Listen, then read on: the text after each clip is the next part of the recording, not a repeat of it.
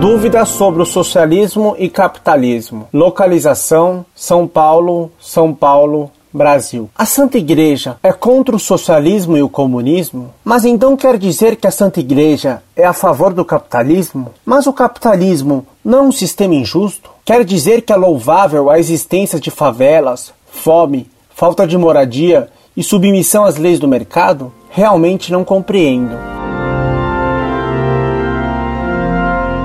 Muito prezado, salve Maria. Sim, a Igreja Católica sempre condenou não apenas o comunismo, mas também o socialismo. Pio XI declarou: intrinsecamente mal é o comunismo, divine redemptores. Pio XI também declarou que ninguém pode ser ao mesmo tempo bom católico e verdadeiro socialista. Encíclica quadragésimo ano.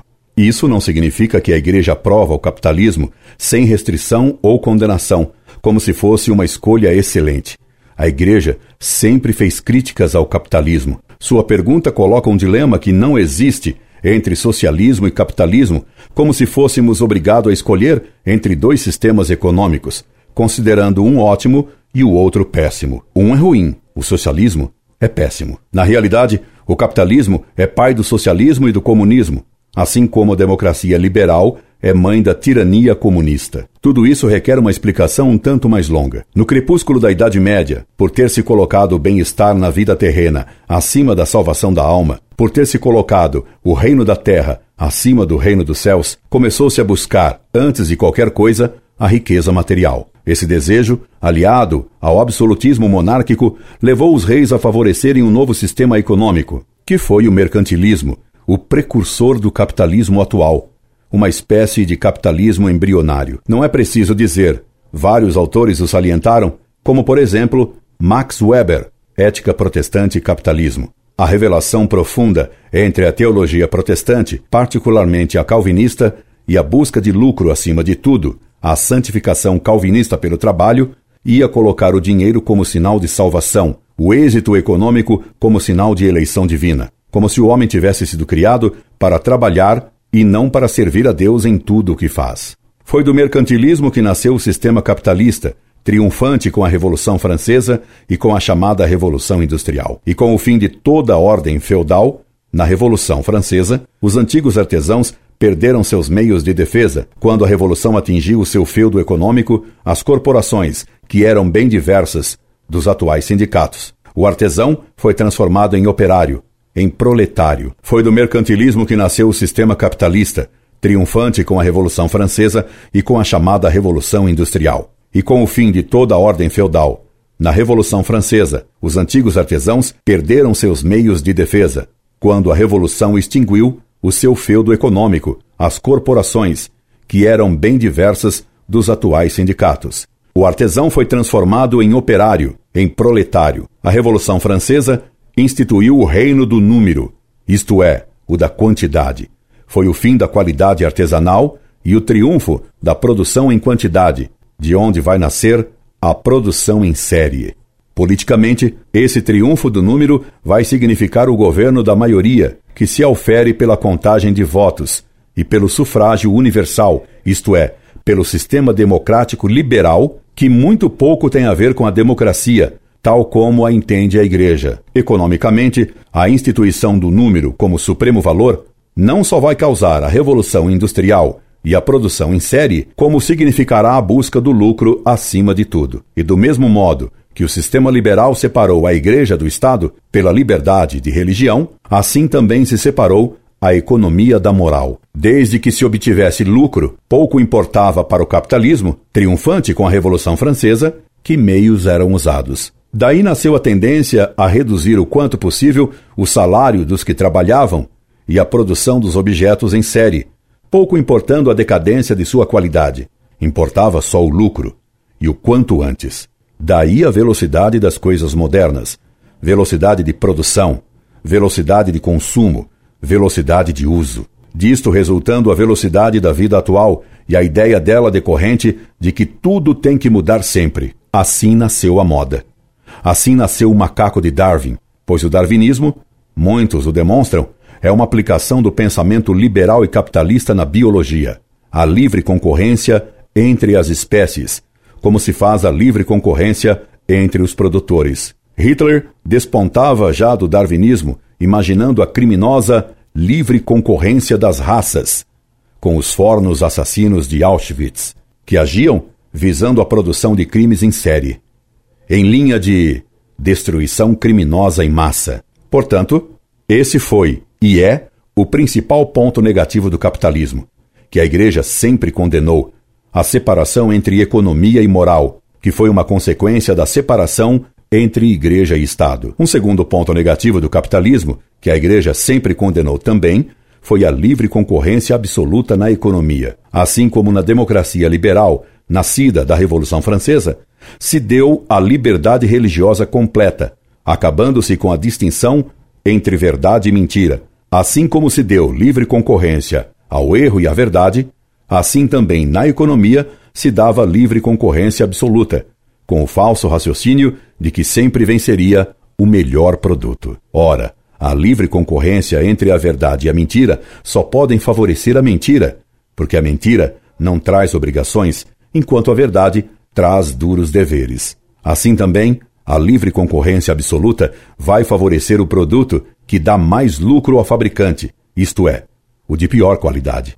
Prova é a difusão de bebidas de certo refrigerante americano e de alimentos fast food, bebida e comidas tipicamente capitalistas, de produção em massa e de baixo valor. Até na Itália hoje, desgraçadamente, há quem misture refrigerantes ao vinho e soja com azeite. A livre concorrência absoluta, separada da moral a longo prazo, extingue toda a concorrência e cria os grandes trusts e os grandes monopólios. A livre concorrência absoluta concentra todo o poder econômico nas mãos de alguns apenas, e assim prepara o socialismo, que concentra tudo nas mãos do Estado. Portanto, os dois pontos negativos do capitalismo: primeiro, a separação entre economia e moral. Segundo, a livre concorrência absoluta. Esses dois erros econômicos, ambos, foram frutos amargos e péssimos da liberdade de religião, como foram a seguir as duas causas econômicas do socialismo. Nova York preparou Leningrado. Wall Street financiou o stalinismo e o nazismo, as duas mais importantes formas de socialismo do século XX. Roosevelt deu o triunfo a Stalin em 1945 e o Vaticano II, favorecendo a liberdade de religião, favoreceu a expansão do castrismo através da Conferência de Medellín. Daí, a teologia da libertação nasceu, especialmente alimentada pelos textos do Vaticano II. Se o capitalismo tem esses dois pontos negativos, ele manteve, entretanto, dois pontos positivos. Ele continuou a admitir o direito de propriedade particular, que é um direito natural, direito que a Igreja sempre defendeu. Segundo, o capitalismo permite a livre iniciativa. Cada um trabalha no que quer, onde quer, quanto quer. O socialismo, nascido dos erros do capitalismo, vai atacar exatamente os dois pontos positivos que ainda restam no capitalismo. O socialismo vai combater, primeiro, o direito de propriedade particular, o que faz do socialismo um sistema antinatural, essencialmente mau. Segundo, vai combater também a livre iniciativa, ao fazer do Estado o controlador da economia e do operário apenas uma peça do sistema econômico. Esses dois erros essenciais do socialismo é que vão gerar a ditadura do Partido Comunista, porque o socialismo é HIV da AIDS comunista. Da mesma forma que o capitalismo normalmente gera o socialismo, a democracia liberal gera a ditadura socialista e comunista. Por quê? Se todos são iguais e todos têm que ter as mesmas oportunidades, como se explica que uns sejam mais ricos que os outros? E se na democracia liberal Deve haver livre concorrência política nas eleições? Essa livre concorrência política é impedida pela propaganda maciça dos candidatos mais ricos, propaganda que afoga os candidatos mais pobres. Nas eleições capitalistas, vence quem tem mais propaganda, isto é, quem tem mais dinheiro. Por isso, na democracia liberal, normalmente vencem os mais ricos. No liberalismo, político ou é rico ou vai ficar rico. Se a democracia liberal quer fazer a igualdade política, só se conseguirá com a igualdade política. Só se conseguirá essa igualdade política fazendo-se a igualdade econômica. Do liberalismo nasce o comunismo.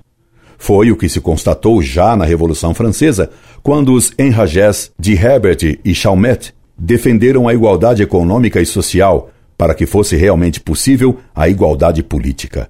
E o desejo de igualdade a todo custo levou ao terror. A igualdade guilhotinou a liberdade. Como você vê, meu caro, não se trata de escolher entre capitalismo e socialismo, nem se trata de escolher entre liberalismo e comunismo. Um é causa do outro. Do mesmo modo como a gripe causa pneumonia, como câncer de pele, um carcinoma não cuidado poderá causar um câncer interno. Nenhum câncer é bom. Entre dois males, entretanto, havendo que escolher, deve-se escolher o mal menor, aquele que dê mais possibilidade de cura, o mal que permite ainda a existência de uma certa ordem e de um certo bem. Assim, entre a democracia liberal e a tirania comunista, é preferível a democracia liberal como menos má. O que não significa a aprovação de seus erros profundos, como o ideal igualitário a liberdade de religião, a ideia de que o poder vem do povo e etc. Do mesmo modo, entre socialismo e capitalismo, é preferível o capitalismo, porque permite ainda que se tenha propriedade particular e que se tenha liberdade econômica. Sem esquecer os males profundos do capitalismo que vão gerar o câncer mais profundo do socialismo. Esperando tê-lo atendido, me subscrevo atenciosamente. Incorde Jesus Semper, Orlando Fedeli.